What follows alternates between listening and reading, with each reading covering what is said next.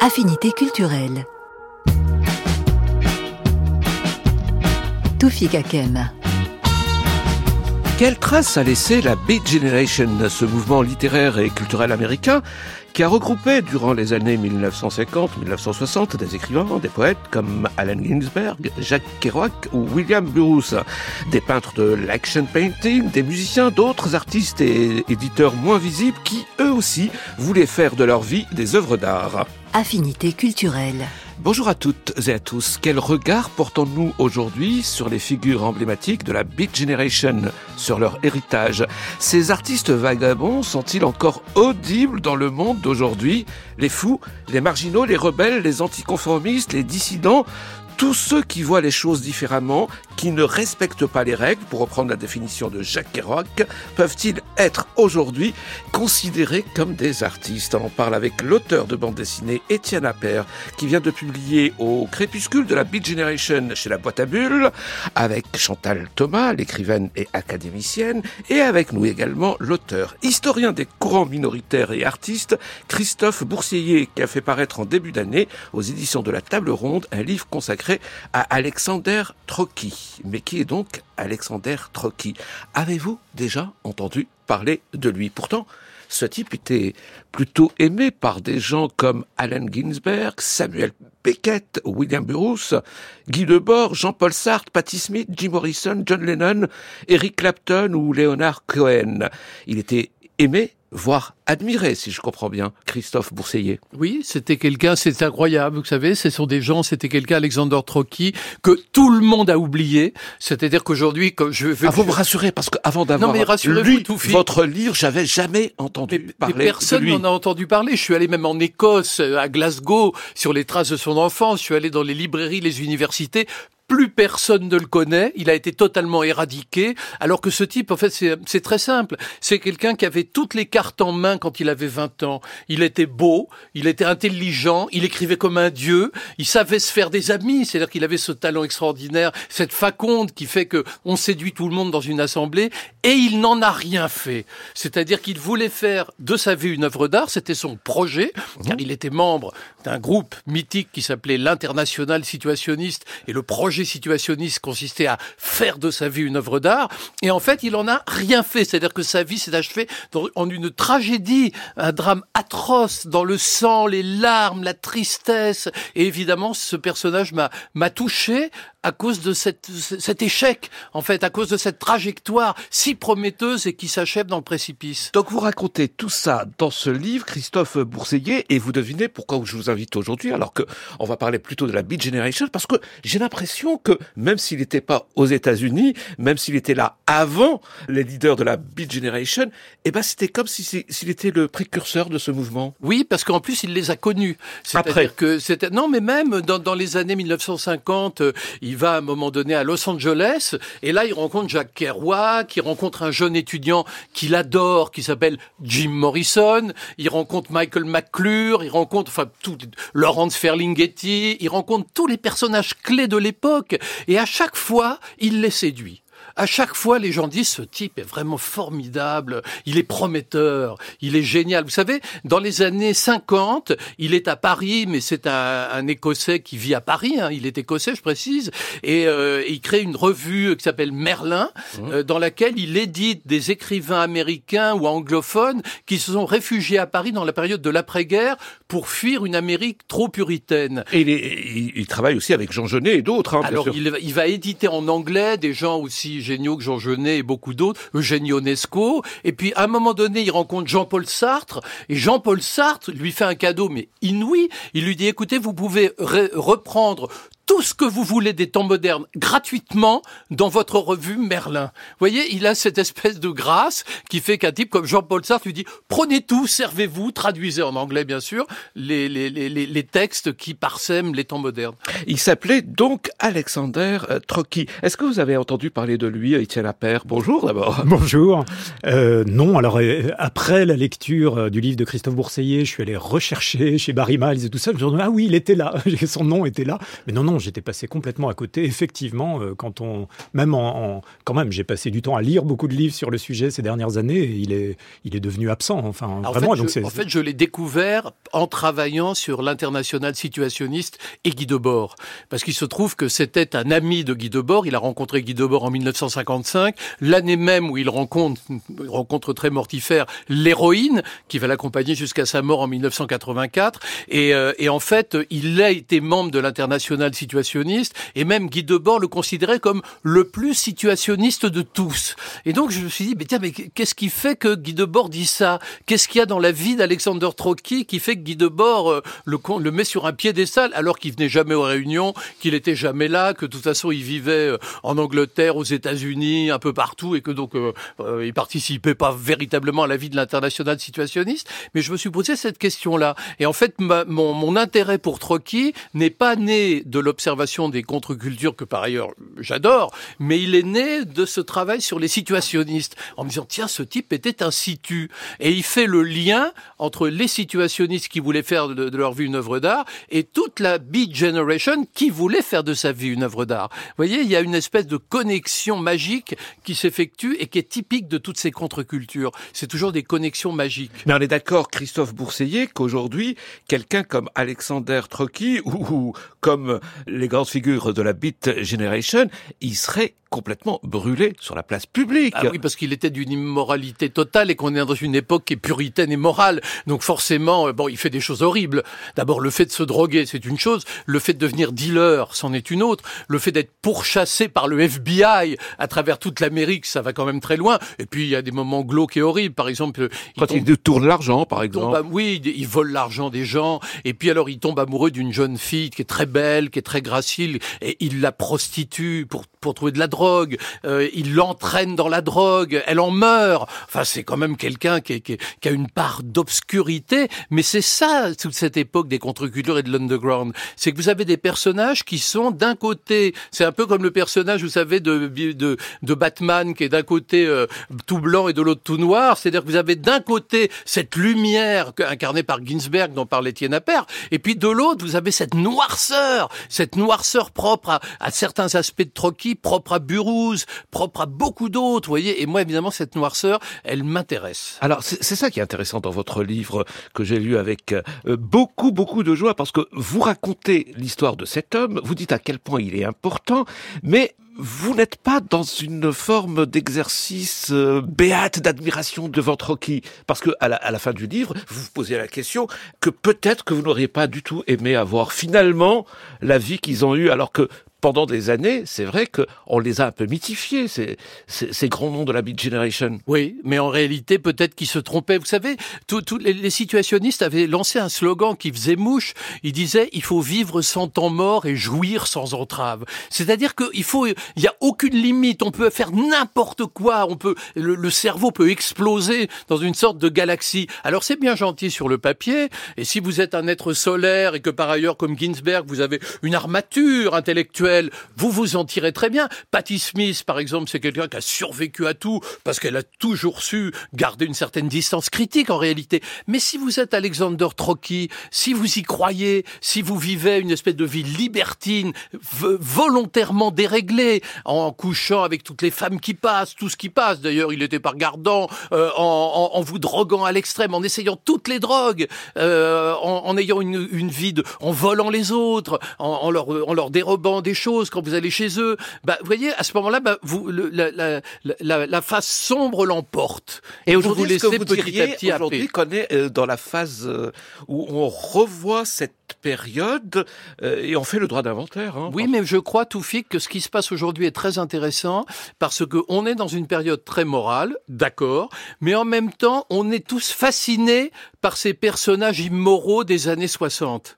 Et je pense que cette pas toujours, fascination, pas toujours, Christopher ah, il y a quand même beaucoup d'intérêt. Moi, j'adore, mais bien Non, sûr. vous adorez, mais à la fin du livre, vous expliquez à quel Mais point. fascination critique, bien sûr. Il faut pas tomber dans l'optique. On est, je suis pas là, je suis pas un pro de quoi que ce soit. Je suis pas un pro situ. En fait, moi, vous savez, ce qui m'est arrivé dans mon jeune âge, c'est que j'ai été fasciné par les écrits de Guy Debord, comme beaucoup d'autres. Je les ai lus en me disant c'est génial, les situs c'est génial. Donc j'ai j'ai lu ça, ça m'a beaucoup intéressé. Et puis j'ai voulu, j'ai fait, euh, ça, ça correspond aussi à ma démarche personnelle. Ben, je suis allé dans les coulisses, j'ai gratté, j'ai gratté, j'ai gratté jusqu'à comprendre qui étaient ces gens. Et là, c'est vrai que ce livre témoigne d'un désenchantement personnel vis-à-vis de cet emballement de jeunesse pour les situationnistes, parce que je crois que on ne peut pas faire de sa vie une Mais ça aussi, mais ça aussi, c'est d'époque Christophe Bourseiller, hein, parce Oui. que des auteurs comme Paul Bowles, comme William Burroughs, par exemple, que j'ai que j'ai admiré quand j'étais adolescent, quand j'étais jeune. Aujourd'hui, quand je tombe sur des universitaires qui, qui racontent, qui reviennent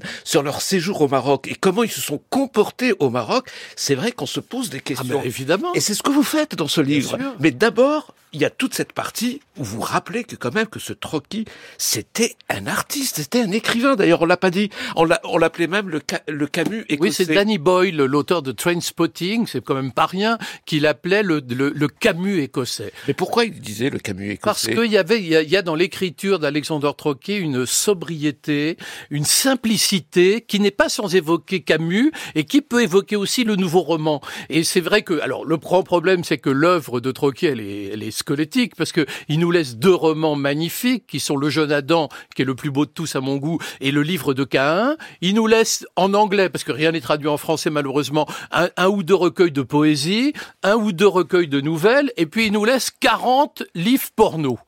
Et alors là, c'est évidemment ça, ça pose un Mais problème écrit sous pseudo, hein. écrits sous pseudo, mais qui sont magnifiques. C'est-à-dire que c'est très curieux. C'est-à-dire que ce sont des livres, plutôt des livres érotiques, je dirais que pornographiques. Ce sont des livres écrits vraiment de la plume de Troquier, et ce sont des livres dans lesquels l'érotisme est imbibé de surréalisme. Alors, si je peux me permettre, je pense que vos, vos auditeurs sont des gens adultes, hein, on peut leur parler directement. Par exemple, dans un des euh, dans un des romans érotiques, vous avez une femme qui est crucifiée au milieu, nue au milieu du désert espagnol, et il y a une queue, une procession de, de 2000 ou 3000 hommes euh, qui viennent pour lui lécher le pubis, euh, les uns derrière les autres. Vous voyez, euh, voilà, c'est ça l'érotisme de Trocky. Vous voyez, c'est un érotisme à la Buñuel. C'est un érotisme euh, étrange et vraiment, on est très loin du roman de gare de base qu'on trouve dans les sex shops, si vous voulez. Donc vous êtes admiratif, y compris de cette littérature de Trocky. Je trouve que je trouve qu'il n'y a pas de, de sous-littérature. C'est-à-dire que quand un écrivain est un grand écrivain, moi je vais tout regarder.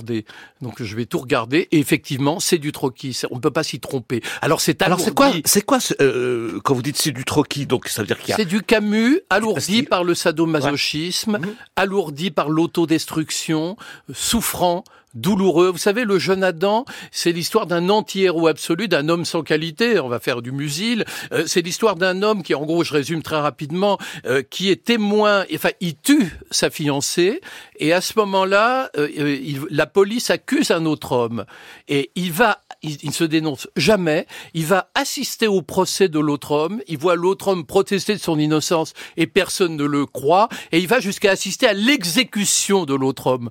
Et il n'a jamais une de remords. Voyez, c'est ça les personnages de Trocky. C'est des personnages qui sont dans une dans une immoralité terrible, mais souffrante en même temps. Parce que la vie de Trocky, c'est une souffrance permanente. Parce que il a, c'est vrai que quand on ra- raconte sa vie, c'est il y a- une scène incroyable de, qui, est, qui est réelle où euh, il est euh, pourchassé euh, par le FBI. On croit rêver. Il est sur un quai de gare. il se drogue sur le quai de gare. Déjà, ça la fout mal. Il se pique sur le quai de gare. C'est une embuscade. Le FBI essaie de l'avoir. Il saute dans un train humain qui, qui, qui, qui part, il arrive à échapper à la police américaine, il arrive à New York, il va se cacher dans une librairie underground, tous ses amis l'aident, c'est-à-dire euh, Norman Mailer, George Plimpton, ils, lui donnent tous de l'argent, tout le monde l'aide, et alors il se fait passer pour un touriste qui va aux chutes du Niagara, et donc il y va déguisé avec un faux passeport euh, aux chutes du Niagara, il arrive enfin à Montréal, il a réussi à franchir la frontière en tant que faux touriste, et il est réceptionné par son ami Léonard Cohen. Léonard Cohen. Cohen. Leonard Cohen, Ouais. voilà, qui l'accueille et qui et qui fait, va faire un poème Mhm. à la gloire de Trocky. Vous voyez tellement Trocky est pour lui un être fascinant. Alors peut-être que la vie n'est pas une œuvre d'art comme il le pensait, mais sa vie à lui, c'est un vrai film. Ah bah c'est ça. Oui oui. C'est un film d'action, c'est un film étrange, c'est une œuvre d'art involontaire. C'est, vous savez, vous voulez, vous croyez faire une œuvre et en fait vous en faites une autre malgré vous. Vous voyez, c'est, c'est triste, ça peut arriver, mais sauf que ça se termine extrêmement mal. Alexander Trocky. Avant d'arriver à Alexander euh, Trocky, euh, Christophe Bourseillet, est-ce que vous avez lu toute la littérature euh, de la Beat Generation, de, de ce qu'on appelle la contre-culture? Ah bah je- j'en ai lu une grande partie. Je ne sais pas si j'ai tout lu, mais enfin je- oui bien sûr j'en ai lu une grande partie parce que ça me passionne depuis très très longtemps. Je suis par ailleurs un, vous savez quelqu'un qui est un peu un, un collectionneur, un archiviste et, euh, et j'ai archivé tous les journaux underground. J'ai archivé plein de documents de cette époque-là. Euh, j'ai voilà j'ai eu la chance de connaître un ou deux personnages clés de cette époque comme Michael McClure par exemple entre autres ou d'autres. Et euh, c'est vrai que je, je, je, je- c'est c'est quelque chose que j'aime Et profondément. depuis notre balcon de 2023, comment euh, définiriez-vous ce mouvement, ces artistes, ces écrivains aujourd'hui? L'underground, pour moi, c'est euh, une transgression sans limite. C'est-à-dire, c'est la volonté de, de quitter le troupeau, c'est la volonté d'être différent des autres, et c'est la, la volonté de transgresser en se situant au-delà du bien et du mal, avec tous les risques que ça peut comporter, dans l'idée d'une expansion de la conscience. C'est-à-dire, je suis le cosmos tout entier. Alors, il y en a le qui chaos. il y en- il y en- voilà, c'est ça le problème. Il y en a qui réussissent, et puis il y en a où le cosmos de- le- devient le chaos. D'ailleurs, il y a tout un courant de la chaos magic que j'évoque, dont a fait partie évidemment William Burroughs, qui a jamais raté euh, une occasion de, de- de se distinguer. Et euh, évidemment, il y a ça aussi. Et pour moi, Alexander Trocky, c'est le chaos. Alexander Trocky, il, il représente l'archétype de la chaos magic, tandis qu'un type comme Ginsberg, une, une femme comme euh, euh, Patti Smith, euh, pardon, elle, au contraire, c'est cette faculté de s'élever. Mais il y a des personnages un peu, un peu entre les deux, par exemple Carlos Castaneda, qui est à la fois lumière par ses écrits et ombre par sa vie.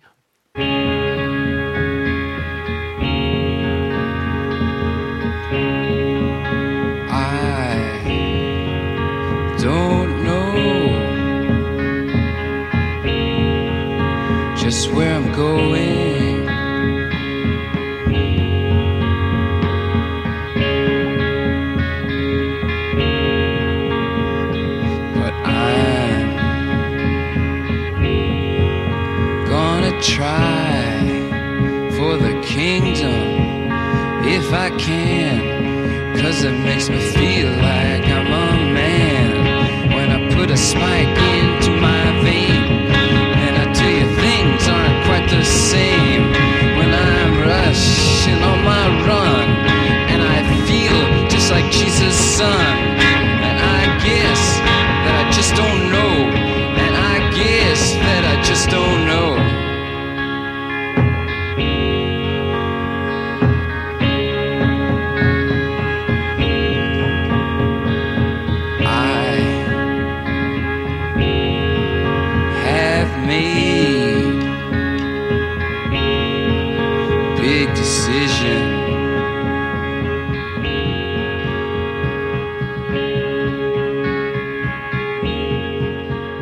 Christophe Bourseillet, il fallait qu'on parle aussi de la drogue. Bien sûr, avec Quand on parle de Trocky, Alexander Trocky, ou quand on parle de la Beat Generation, Oui, d'où le Lou Reed et le Velvet. Bah, c'est pour- génial, évidemment, ce morceau magnifique du Velvet Underground, euh, euh, avec les paroles de Lou Reed, bien sûr, le, le violon de John Cale, enfin tout ce mélange magique euh, euh, qui caractérisait ce groupe, qui incarne justement la face sombre euh, de l'underground. Vous voyez, il y a la face lumineuse et la face sombre. Et d'ailleurs, quand on dit la drogue, on se trompe. Il faudrait dire les drogues. Parce qu'en fait, vous aviez les drogues qui, qui nourrissaient, alors dangereusement bien sûr, la face lumineuse, qui étaient les champignons hallucinogènes, le LSD, pourquoi pas. Et puis vous aviez les drogues qui nourrissaient la face sombre et principalement l'héroïne et la cocaïne. Et c'était pas du tout les mêmes consommateurs. Trocky, il est coté cocaïne, héroïne. C'est-à-dire, il prend de l'héroïne, et puis ensuite, pour se réveiller, il prend de la cocaïne. Vous voyez, c'est, c'est, euh, il est en permanence dans cette espèce de, de dualité mortifère, si vous voulez.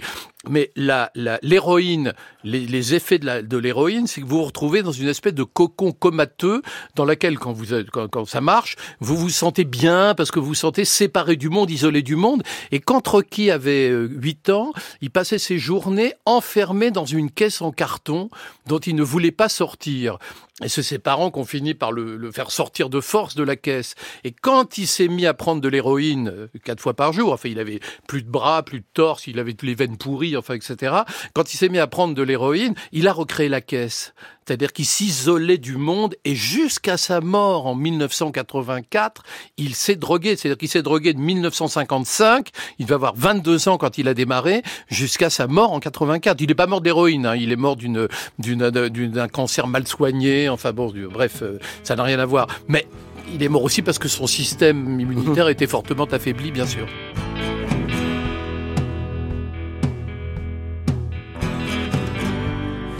I never worry. I leave it to fate. I'm not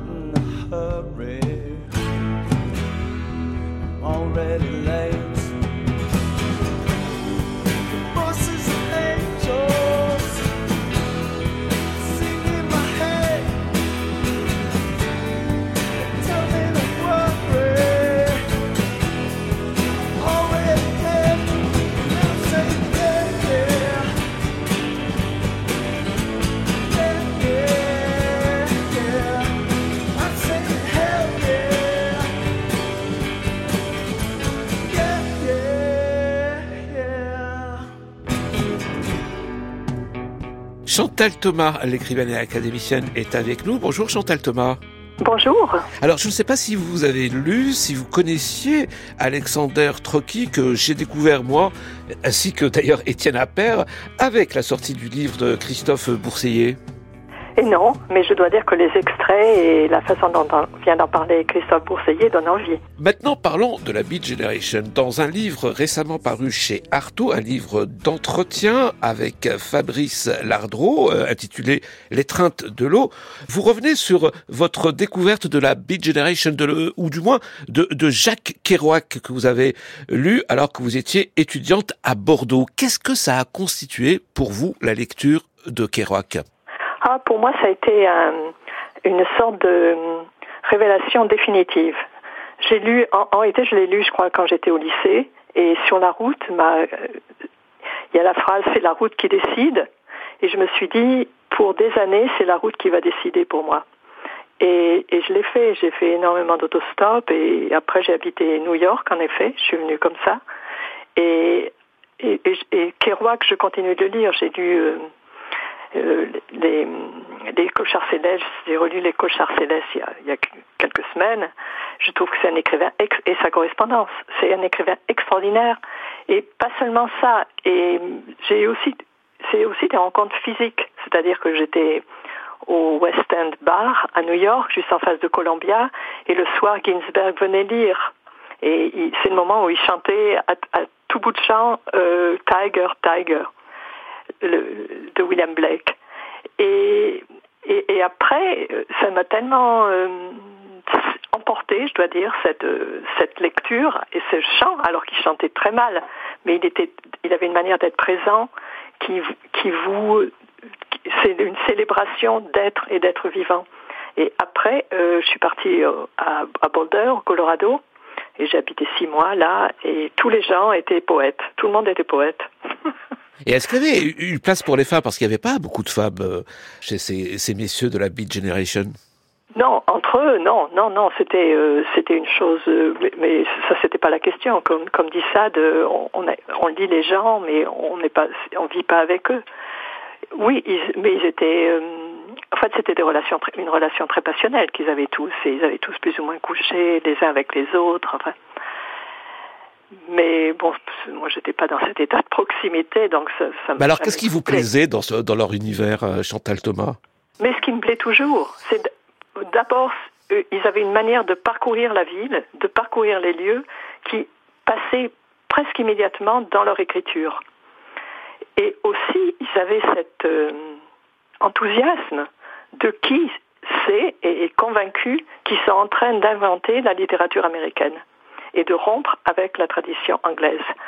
Et cette euh, jeunesse, cette euh, ère de commencement, et, et je trouve, euh, on lit ça et on a tout de suite envie ou de partir, ou d'écrire, ou, ou d'aller dans un bar, de rencontrer. C'est l'énergie du commencement, je trouve.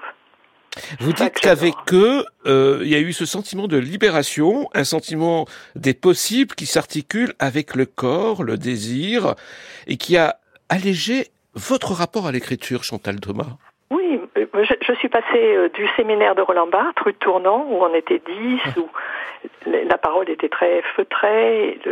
C'est Roland Barthes qui donnait un peu la musique, et c'était une, une musique intimiste et très belle d'ailleurs, à, à Saint-Marc's Place. Et, et, et j'ai été, euh, j'ai été libérée, oui, au sens où la question écrire, ne pas écrire, sur quel papier se poser, comme, euh, une, comme si entrer dans l'écriture était un protocole très complexe. Un peu comme le château de Kafka. On, on tend vers l'écriture, mais peut-être on n'y pénètre jamais. Et la lecture de Blanchot, évidemment, rend ça encore, démultiplie ça. Et je suis arrivée à New York et partout où j'allais, je demandais et qu'est-ce que vous faites? Et on me disait euh, je suis poète, je suis poétesse et, et je voyais des gens écrire, écrire euh, assis à Washington Square, euh, à, à côté du bassin, et, et puis lire. Il y, y a aussi cette chose des poetry readings qui change beaucoup euh, l'atmosphère de l'écriture.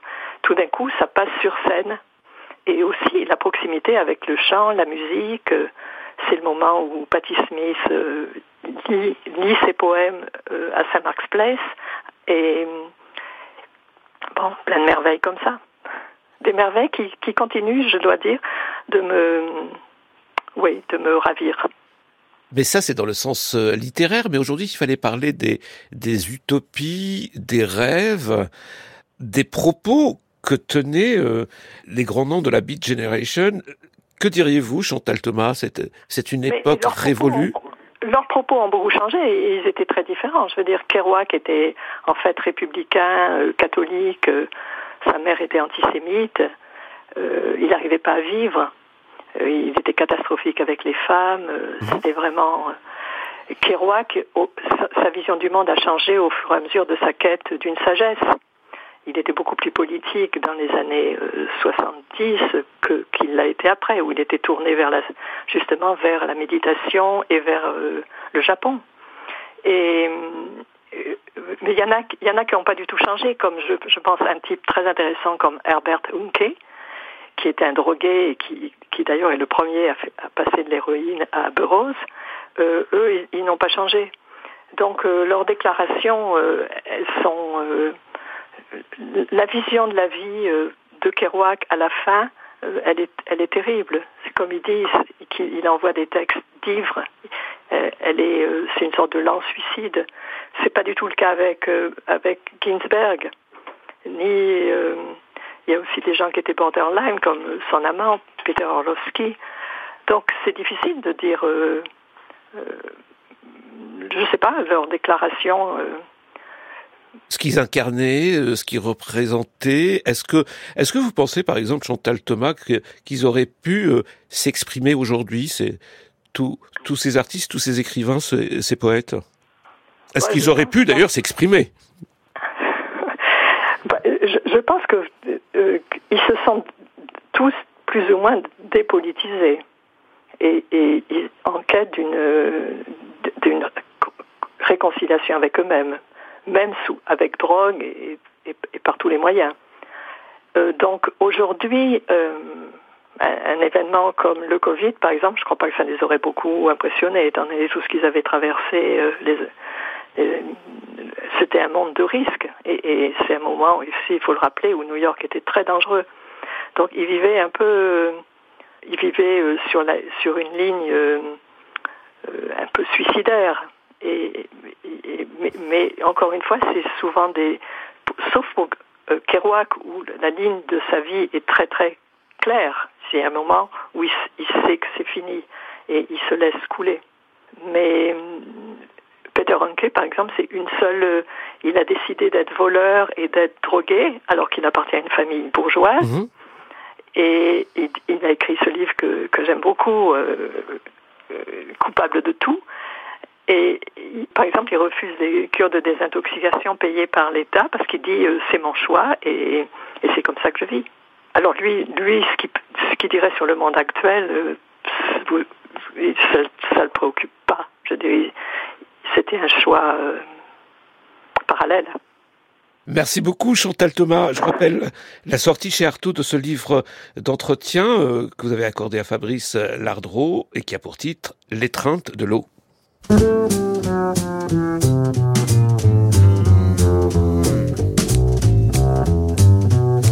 these diamonds on my windshield and these tears from heaven. Well, I'm pulling into town on the interstate. I got a steel train in the rain. And the wind bites my cheek through the wing. And it's these late nights and this freeway flying always makes me sing. There's a duster trying to change my tune. He's pulling up fast on the right, rolling restlessly by a 24 hour moon.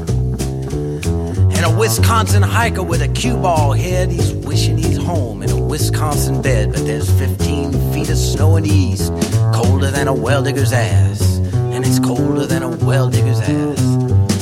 Oceanside, it ends the ride with San Clemente coming up. Sunday desperados slip by and cruise with a dryback.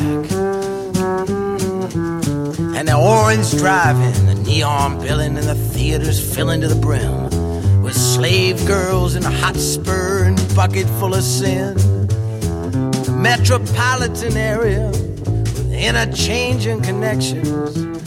Fly by nights from Riverside, out of state plates running a little late. But the sailors jockey for the fast lane, so 101 don't miss it. There's rolling hills, concrete fields, and the broken lines on your mind. The eights go east and the fives go north, and the merging nexus back and forth. You see your sign, cross the line, signaling with a blink. And the radio's gone off the air, and it gives you time to think. And you hear the rumble as you fumble for a cigarette. Jungle, remember someone that you met one more block. The engine talks, whispers home at last. La bande dessinée est éditée par la boîte à bulles au crépuscule de la Beat Generation. Le dernier clochard céleste, Étienne Appert. C'est toute une histoire parce que là, on est euh, déjà à la fin des années 80. hein. C'est à partir d'un récit d'un journaliste qui va à New York pour rencontrer Allen Ginsberg. Et en réalité, il va rencontrer un, vrai de vrai de clochard céleste. Racontez-nous cette histoire et pourquoi vous avez euh, voulu la mettre en bande dessinée? Euh, alors cette histoire, elle a été racontée par Gilles Farcet, le jeune journaliste, euh, euh, qui l'a racontée dans deux livres, un au début des années 2000 et un euh, en 2015, je crois, 14-15, euh, qui sont des livres très différents. euh, et, et moi, j'ai vraiment rencontré la Beat Generation au début des années 2000 par le premier livre de, de, de Gilles Farcet sur le sujet. C'était vraiment une claque, en fait. Pour moi, ça a, été, ça a ouvert une porte Et colossale. pourquoi?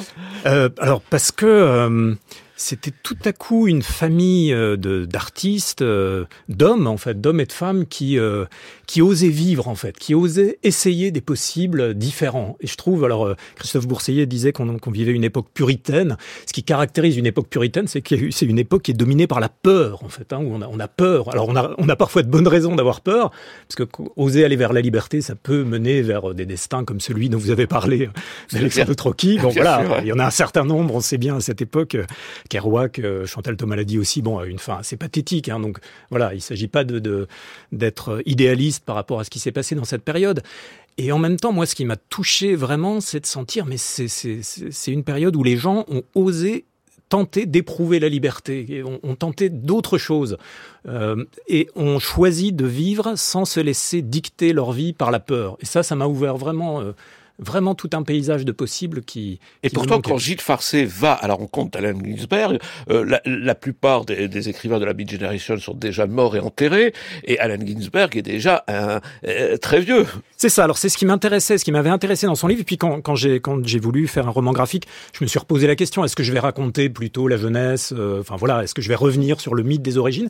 Et en fait, peu à peu, je me suis dit non. Ce qui m'a vraiment intéressé, c'est c'est de regarder ce mouvement à la fin, justement au moment où on peut un peu dresser les comptes, euh, faire l'inventaire de ce qui s'est passé et voir. Alors parce que la Beat Generation, il faut bien dire que c'est pas juste un mouvement littéraire de gens qui voulaient écrire des textes poétiques, comme ça a été dit par Chantal Thomas aussi. C'était alors et vous vous le dites sous la forme de vivre, faire de sa vie une œuvre d'art. Ou tous les textes euh, de Kerouac, par exemple, sur la route, c'était pas, on le lisait pas juste pour se distraire le soir, on le lisait pour soi-même, aller vivre la route, partir soi-même sur la route. C'était des gens qui qui expérimentaient la vie et qui proposaient à leurs lecteurs de, de les suivre. Et donc la question est quand même légitime à quel endroit la route les a-t-elle euh, amenés Et pour certains, on voit bien que c'est pathétique. Et puis pour d'autres, dont on parle moins, je trouve, euh, en fait, ça leur a ouvert une, une maturité, une vieillesse qui, moi, me fait plutôt envie. C'est le cas, par exemple, d'Allen Ginsberg.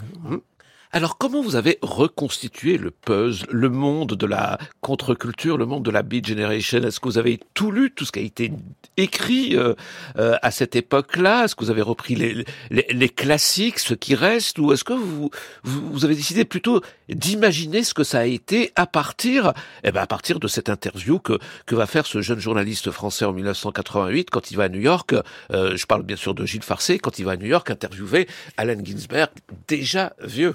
Bah, les deux, c'est-à-dire, euh, il était bien sûr pas question de faire un livre sur la Beat Generation sans me documenter, donc j'ai lu, j'ai lu tout ce qui m'est passé sous le, passé dans la main. euh, C'était autant de découvertes pour vous, Étienne Appert, ou ou vous aviez déjà lu quelques livres au moins au moins le, le Kerouac sur la route. Oui, bah, euh, enfin, donc quand j'avais découvert il y a 20 ans, à partir de là, ça fait 20 ans que je, que, je lis et que j'adore, donc j'avais lu les classiques. Les classiques, je les avais déjà lus, et quand il y a 5 ans, les- le projet de faire un livre est apparu, là vraiment, je suis allé là, me documenter vraiment, j'ai lu, je sais pas, une cinquantaine de livres, mais une cinquantaine de livres, c'est pas grand-chose, vous le savez bien, par rapport à un mouvement aussi immense. Faut, faut avoir en tête que dans les années 60-70, un très très grand nombre, si ce n'est tous les artistes euh, euh, de contre-culturel, se revendiquaient plus ou moins un moment ou un autre de la Beat Generation. Donc on peut pas faire le tour d'un mouvement pareil. Et puis assez vite à la fin, j'ai senti que, ok, j'avais lu tout ça, ça me permettait d'avoir un peu l'arrière-plan, de pas dire des choses complètement déconnantes sur le sujet, mais que finalement ma source principale c'était Gilles Farcet et Gilles m'a donné accès à toutes ces archives, ces enregistrements, ces photos, euh, voilà. Et donc je me suis dit que c'était intéressant en fait de, partir de quelque chose de très précis, euh, d'un endroit très précis, une semaine à New York, un peu comme avec l'idée, vous voyez, que dans une goutte d'eau on a la formule chimique de tout l'océan, euh, qu'avec une semaine à New York il devait y avoir moyen de retrouver tout, le climat de, de mouvement. Alors, des livres sur Allen Ginsberg, on en a lu pas mal. Il y a eu des émissions télé, radio et tout ça. Alors, ce qui est bien dans votre bande dessinée, c'est que on, on, croit qu'on qu'on va à la rencontre d'Allen Ginsberg, et finalement, c'est un autre personnage qui s'in- qui s'invite et qui s'impose dans cet univers. Un vrai clochard céleste, du coup. Oui, absolument. Alors ça, c'était euh, moi-même, j'ai été un peu surpris en fait, pour tout vous dire, parce que euh, quand dans les premiers jets de ce livre, j'imaginais que ce clochard céleste, euh, donc qui s'appelle Hank, qui est un, poète que Gilles Farcet dit avoir rencontré à New York et avoir enregistré les discussions, mais que c'était quelqu'un qui n'était pas connu du tout. Au début, je m'étais dit, j'a- j'adore vraiment les, textes de, ce poète publiés par Gilles Farcet, mais je m'étais dit, je vais l'utiliser de temps en temps, vous savez, un petit peu comme la, la femme à la bûche dans les Twin Peaks de David Lynch, voilà. Et en fait, il était tellement fort dans les planches qu'assez vite, je me suis rendu compte, non, ça doit tourner autour de lui, c'est lui qui dit le vrai truc. Et je me suis demandé, mais pourquoi Ginsberg lui laisserait la place? Et j'ai lu Ginsberg avec ce prisme, mais je me suis rendu compte qu'à ce moment de sa vie, Ginsberg lui-même disait qu'en fait, il était prisonnier du personnage d'Allen Ginsberg, il était prisonnier de la mythologie d'Allen Ginsberg. La Beat Generation, d'une certaine façon, est prisonnière de sa mythologie. Quand on parle de Beat Generation, on pense uniquement euh, drogue, euh, sexe, voilà. Et, Pas faux et, et on... Non, vous n'êtes pas d'accord, Christophe Bourseiller Bah, c'est-à-dire que oui, ils sont prisonniers de leur mythologie. Si vous regardez le destin, c'est vrai que Ginsberg en 1988, c'est quand même bien Ouais. plus tard. Regardez Yoko Ono à la même époque, qui a été une poétesse fluxus, une performeuse, la, la, la compagne de John Lennon et qui est devenue une bourgeoise régnant sur le, les capitaux des Beatles. Enfin, vous voyez, euh, évidemment, il y a cette évolution particulière. Ils ont un petit peu oblitéré cette dimension euh, subversive du début, c'est sûr. Alors que ce Hank, vous permet à vous, Étienne Appert, de vous rapprocher le plus de la Beat Generation en réalité, de ce que, de ce qu'a voulu dire, exprimer euh, euh, ce mouvement culturel euh, américain. En tout cas, euh, oui, que certains acteurs, je pense qu'Allen Ginsberg. Alors Allen Ginsberg, euh, on peut préciser qu'à la fin de sa vie, lui n'était n'était pas du tout, avait pas du tout retourné sa veste. Hein. C'est-à-dire, c'est quelqu'un qui, euh, je le montre dans le livre, en fait, avait autour de lui une espèce de, de, de multinationale, mais qui était plutôt une association caritative qui venait euh, soutenir des poètes, des causes diverses. Enfin, c'est quelqu'un qui est, qui est resté euh, Tout se jouait dans la cuisine de cet appartement new-yorkais. C'est- absolument. C'est incroyable que vous représentez très bien. Alors, est-ce est que, puisque c'est une bande dessinée, c'est un traitement graphique, vous avez fait de cette euh, rencontre, est-ce que vous vous êtes y compris documenté pour essayer de restituer au, au, mieux les immeubles, les endroits, les personnages, les rues Oui, oui. Alors ça, ce qui est très drôle, c'est que c'est- très documenté. Donc vous tapez sur Google euh, Kitchen, Ginsberg, tout ça, vous avez en fait tout- tous les grandes figures de la contre-culture sont venues dans cette euh, dans cette cuisine. Donc il y a un moment où j'avais étudié la cuisine au point que je pouvais me dire ah oui, en telle année, le portrait de Rimbaud est passé sur le frigidaire, le presse orange était là, etc. C'était vraiment un lieu où il s'est passé beaucoup de choses, oui, la, poésie cuisait, où les grands mouvements cuisaient. C'est un, c'est un- un lieu important. Donc oui, il y avait un vrai plaisir de rentrer dans le détail de cet endroit et puis des rues autour. Oui, oui. Et puis la drogue, qui présente la drogue toujours et encore. Et est-ce que en dessinant, c'est-à-dire il y a des planches, on, est, on peut dire que vous avez opté pour euh, un certain moment pour des cadrages et pour des dessins psychédéliques? Oui, bah, alors c'était à la fois un plaisir d'auteur euh, de, de pouvoir plonger là-dedans, et puis il fallait, enfin, il n'était pas question d'aborder la Beat Generation uniquement sur un plan euh, journalistique en montrant simplement les rues de New York. Enfin, il fallait donner à sentir quelque chose du souffle et des visions un peu prophétiques de Ginsberg, etc. Et c'était pour un auteur un, un- un immense plaisir. Et euh, moi, ma Alors, perception. comment vous avez fait, Tiens Appert? Vous avez essayé tout- toutes les drogues ou vous vous êtes plutôt basé sur tout ce qui a pu euh, se faire à cette période-là en matière euh, de, peinture, de dessin, de bande dessinée Alors, je suis pas passé par les drogues parce que ma perception, euh, c'est que les drogues ont peut-être été utiles à l'époque pour ouvrir des portes. Il y a quand même, à l'époque, tout à coup, une forme d'art qui apparaît, qui peut-être n'aurait pas pu apparaître sans les drogues. Quoi. Que ça a ouvert des portes de la perception, euh, si on pense à William Blake, tout ça, voilà. Mais aujourd'hui, moi, ma perception, c'est que ces drogues ont ouvert, ont ouvert les vannes. Et moi, j'ai l'impression, quand je dessine, de que ces gens-là m'ont montré l'endroit intérieur où il fallait se situer pour ouvrir les vannes et qu'il n'y a pas besoin des drogues pour, pour les ouvrir maintenant.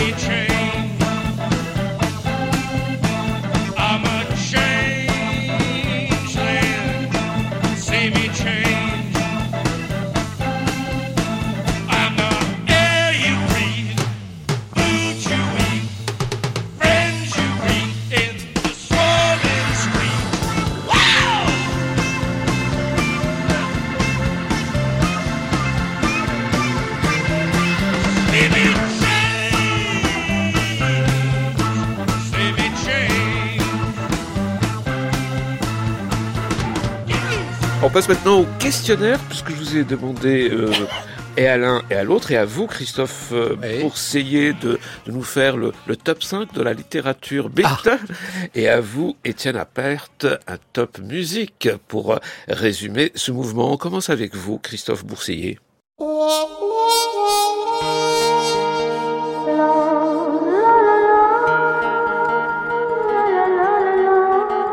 Affinité culturelle. Mes cinq lectures beat. Christophe Bourseiller, et ça commence bien sûr par un Alexander Trocky, le jeune Adam. Bah oui, c'est la moindre des choses. Alexander Trocky, le jeune Adam, le roman d'Alexander Trocky. Pour découvrir Alexander Trocky, ce- ce- c'est le, c'est comme c'est à cause de ce roman que on a pu euh, caractériser Trocky comme le Camus écossais. Un livre magnifique, boueux, alourdi par le sadomasochisme, euh, pénible à lire parfois, mais génial. Brian Giesing en numéro 2, Désert dévorant. Alors Brian Geising, c'est assez particulier parce que vous parliez tout à l'heure de l'exploitation euh, de- des jeunes Marocains euh, par euh, Burroughs, par Paul Bowles et par Brian Geising. Et Désert dévorant, c'est la fascination de ce créateur euh, fou euh, pour justement le désert, mais aussi pour euh, euh, les pays du Maghreb et principalement le Maroc. Et ça dit toute l'ambiguïté un peu néocolonialiste hein, de, de ces séjours, de ces types underground qui venaient un petit peu euh, se draguer des jeunes garçons euh, facilement et puis qui venaient aussi se droguer pas cher. Il y avait euh, ce mélange de choses-là et tout ça se concentrait autour de cette ville magnifique, bien sûr, qui est Tanger. William Burroughs avec Brian Giesing, comme vous dites, œuvre croisée. Oui, parce que ça, c'est vraiment l'œuvre typique, la, plus magique du cut-up. Vous savez, aujourd'hui, je crois que si William Burroughs arrivait chez un éditeur en disant « Bonjour, je voudrais vous faire éditer un livre de cut-up », on le jetterait à la porte, parce qu'évidemment, euh, euh, personne ne comprenait ces livres-là qui étaient faits selon une sorte de montage aléatoire. Et alors, le titre anglais est très important, c'est « Third Mind », le, le, le troisième esprit. Et en fait, ça, c'est « Third Mind », c'est un mot-clé qu'on retrouve dans toute l'histoire de l'underground, jusque dans la New Wave et jusqu'à aujourd'hui. Vous voyez, c'est pour ça que j'ai insisté sur euh, ce livre qui est l'un des livres typiques du cut-up. Et vous insistez surtout sur William Burroughs qu'on retrouve en numéro 4 avec Lettre du Yage. Alors ça, c'est la quête des drogues. En fait, ça, c'est un, un livre particulièrement sombre, glauque, dans lequel William Burroughs raconte des voyages euh, en Amérique latine euh, à la recherche de champignons hallucinogènes en tout genre. Euh, et au passage, il en profite pour draguer, mais c'est vraiment le sexe glauque. C'est le sexe vraiment euh, avilissant, vous voyez, cette ambiance underground, ce qui caractérisait cette époque aussi, c'est-à-dire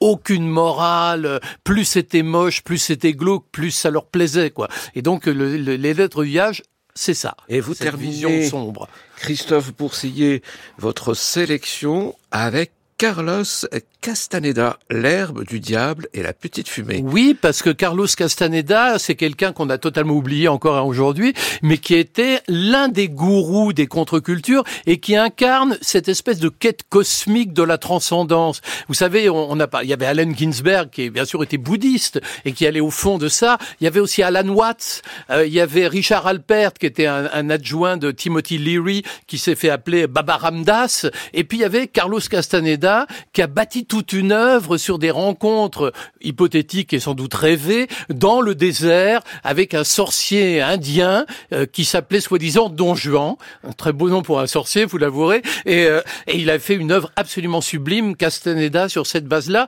Il faut le lire avec un peu d'humour et un grain de sel, parce qu'évidemment, on sait aujourd'hui qu'il a tout inventé, et en même temps, c'est d'une beauté, d'une profondeur extraordinaire. C'est la face solaire.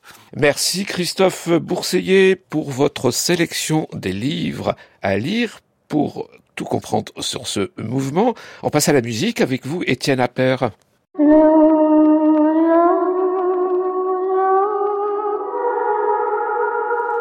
Les cinq musiques de la Beat Generation. Selon vous et votre sélection et vos affinités, Étienne Appert. Et on commence par Charlie Parker et Dizzy Gillespie.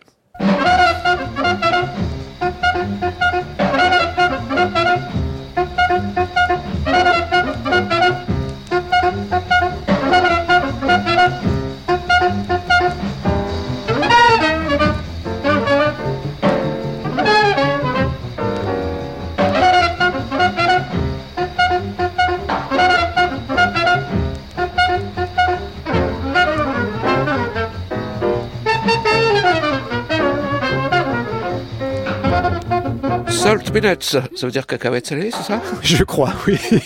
Mais alors, mais pourquoi vous, vous l'avez mis en, en première position de cette euh, sélection des musiques de la Beat Generation? Ah bah parce que euh, pour rappeler que la Beat Generation, c'est né dans les années 40 euh, autour d'un groupe donc Ginsberg, Kerouac, Burroughs qui hantait les clubs de jazz de New York et c'est vraiment cette musique-là qui leur a donné envie d'écrire avec le beat. hein. Le premier sens du mot beat, c'est la pulsation euh, et c'était la pulsation du jazz. Kerouac voulait écrire comme euh, ces, ces joueurs-là euh, improvisaient en jazz. Donc voilà, ça me semblait évident qu'il fallait commencer par là. Et tout aussi évident, le deuxième morceau que vous avez choisi, Étienne Appert, Alan Ginsberg et Paul McCartney. A ballad of American skeletons. or American Ballad of Skeletons. Said the presidential skeleton, I won't sign the bill. Said the speaker skeleton, yes you will. Said the representative skeleton, I object. Said the Supreme Court skeleton, what do you expect?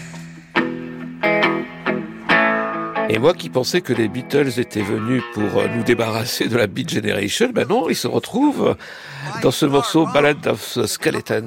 Oui, c'est l'occasion de rappeler que, oui, que, que toutes les grandes figures du rock euh, ont, ont vraiment honoré leur dette à l'égard de Ginsberg et des auteurs de la Beat Generation. Ginsberg a travaillé, oui, avec Paul McCartney, avec John Lennon, avec Bono de U2, et même quand les quand, quand les punks ont vomi tout ce que les hippies euh, avaient créé, ils ont repris comme ancêtres les auteurs de la Beat Generation. Et Ginsberg avait a travaillé avec euh, The Clash. Burroughs a été considéré comme le grand-père du punk, etc. Enfin, ils ont une influence majeure sur la musique. oui.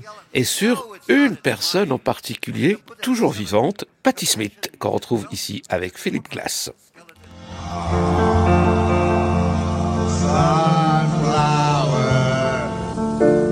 I notice the grass. I notice the hills. I notice the highways. I notice the dirt road. I noticed car rows in the parking lot.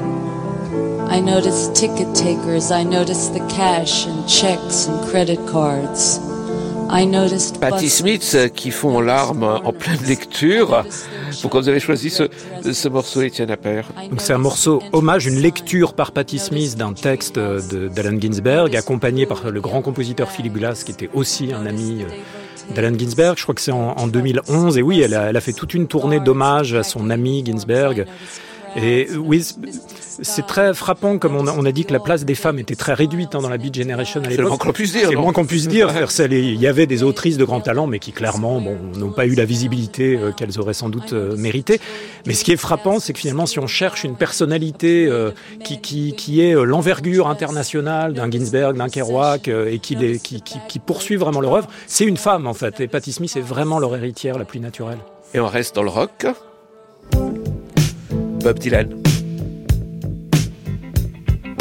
You may be an ambassador to England or France. You may like to gamble. You might like to dance.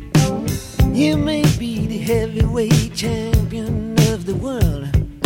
You may be a socialite with a long string of pearls, but you're gonna have to serve somebody.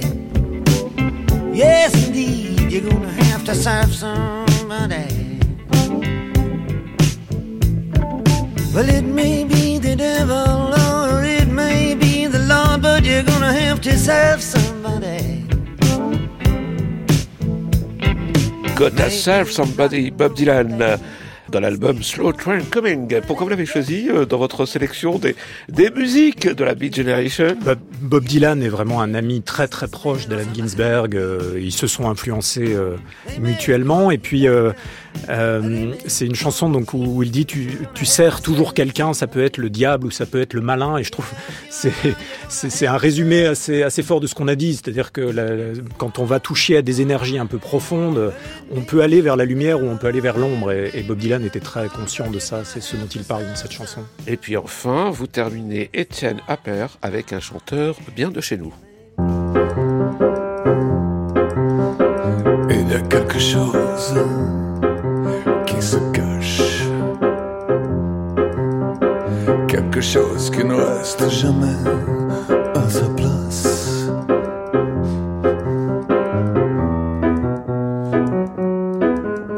C'est ça.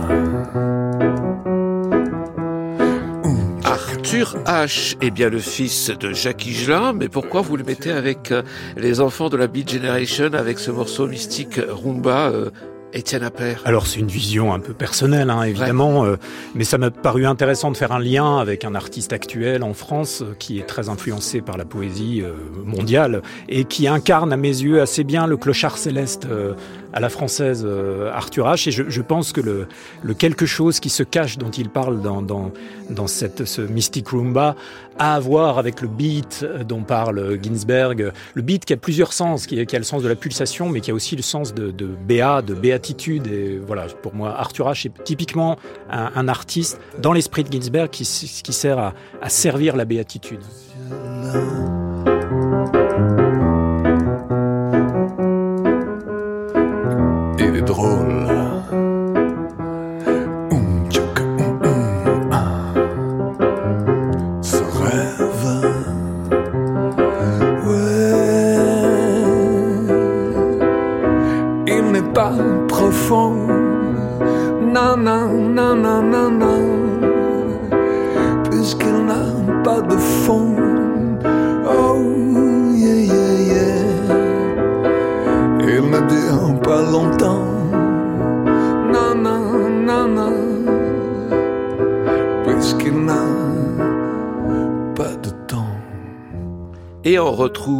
Chroniqueur bande dessinée Frédéric Michel du site Avoir à lire. Bonjour Frédéric. Bonjour Toufik. Alors on reste dans le thème du jour, la Beat Generation vue depuis notre balcon de 2023. Est-ce que la culture, cette culture ou cette contre-culture a donné des grands auteurs de bande dessinée? Bien sûr, Frédéric Michel, vous allez me dire oui et me parler de Robert Crumb. Oui, un grand oui, parce qu'on pense surtout à Robert Crumb et sa revue euh, mythique Zap Comics qu'il a publiée de 1968 à 2005. On retrouve Trina Robbins, Shelton et surtout Dennis Warden, un dessinateur qui était un grand adepte de la drogue et des substances psychotiques, qui a inventé le personnage de Stick Boy, un marginal cynique qui porte un regard cru sur la société américaine. C'est trash, c'est violent, c'est mal élevé, c'est c'est. Est-ce qu'on peut dire que Crumb et tous ces auteurs que vient de citer Frédéric Michel vous ont influencé dans votre trait pour euh, parler de la Beat Generation, Étienne Appert? Alors influencé sûrement, après c'est des tels euh, monstres sacrés, des tels génies que je me prétendrai pas. Euh, vous les avez voilà. lus Mais je les enfin alors je connais pas là, le, le dernier dont vous avez parlé, mais Crumb évidemment, c'est vraiment une source, c'est- du génie pur, hein, Crumb. Et en France, qu'en est-il? Est-ce qu'on peut parler de d'influence de la Beat Generation sur les auteurs français?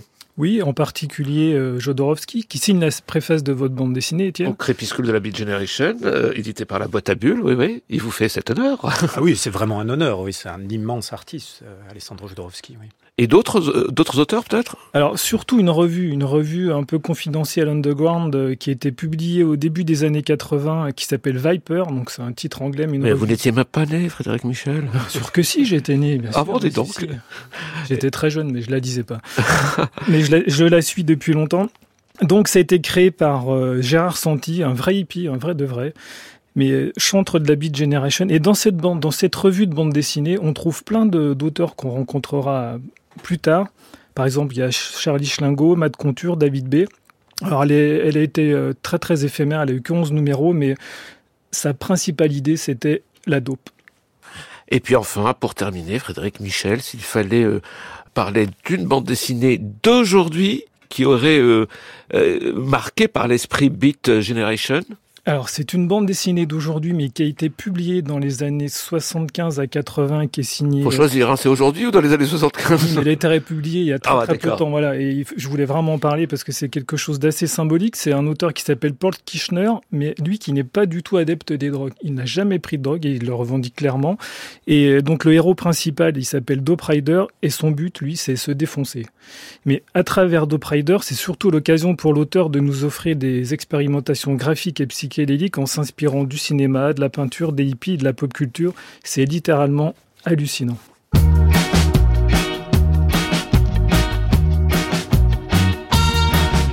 Affinité culturelle. Toufik Hakem. À retrouver sur franceculture.fr et l'appli Radio France. Merci Frédéric Michel. On retrouve bien sûr votre euh, chronique bande dessinée en passant par le site de France Culture à la page d'affinité culturelle. Merci aussi à vous, euh, Étienne Appert. Merci beaucoup. Je rappelle le titre de votre bande dessinée éditée par la boîte à bulles au crépuscule de la Beat Generation, le dernier clochard céleste. Et merci Christophe Bourseillet Merci Toufik. pour le dossier Trocky. Vous nous avez fait découvrir euh, quelqu'un, Alexander Trocky. C'est édité par la Table Ronde. Cette émission a été préparée avec Marceau Vassy, à la prise de son euh, Jean-Guilain Mège et à la réalisation Vincent Abouchard.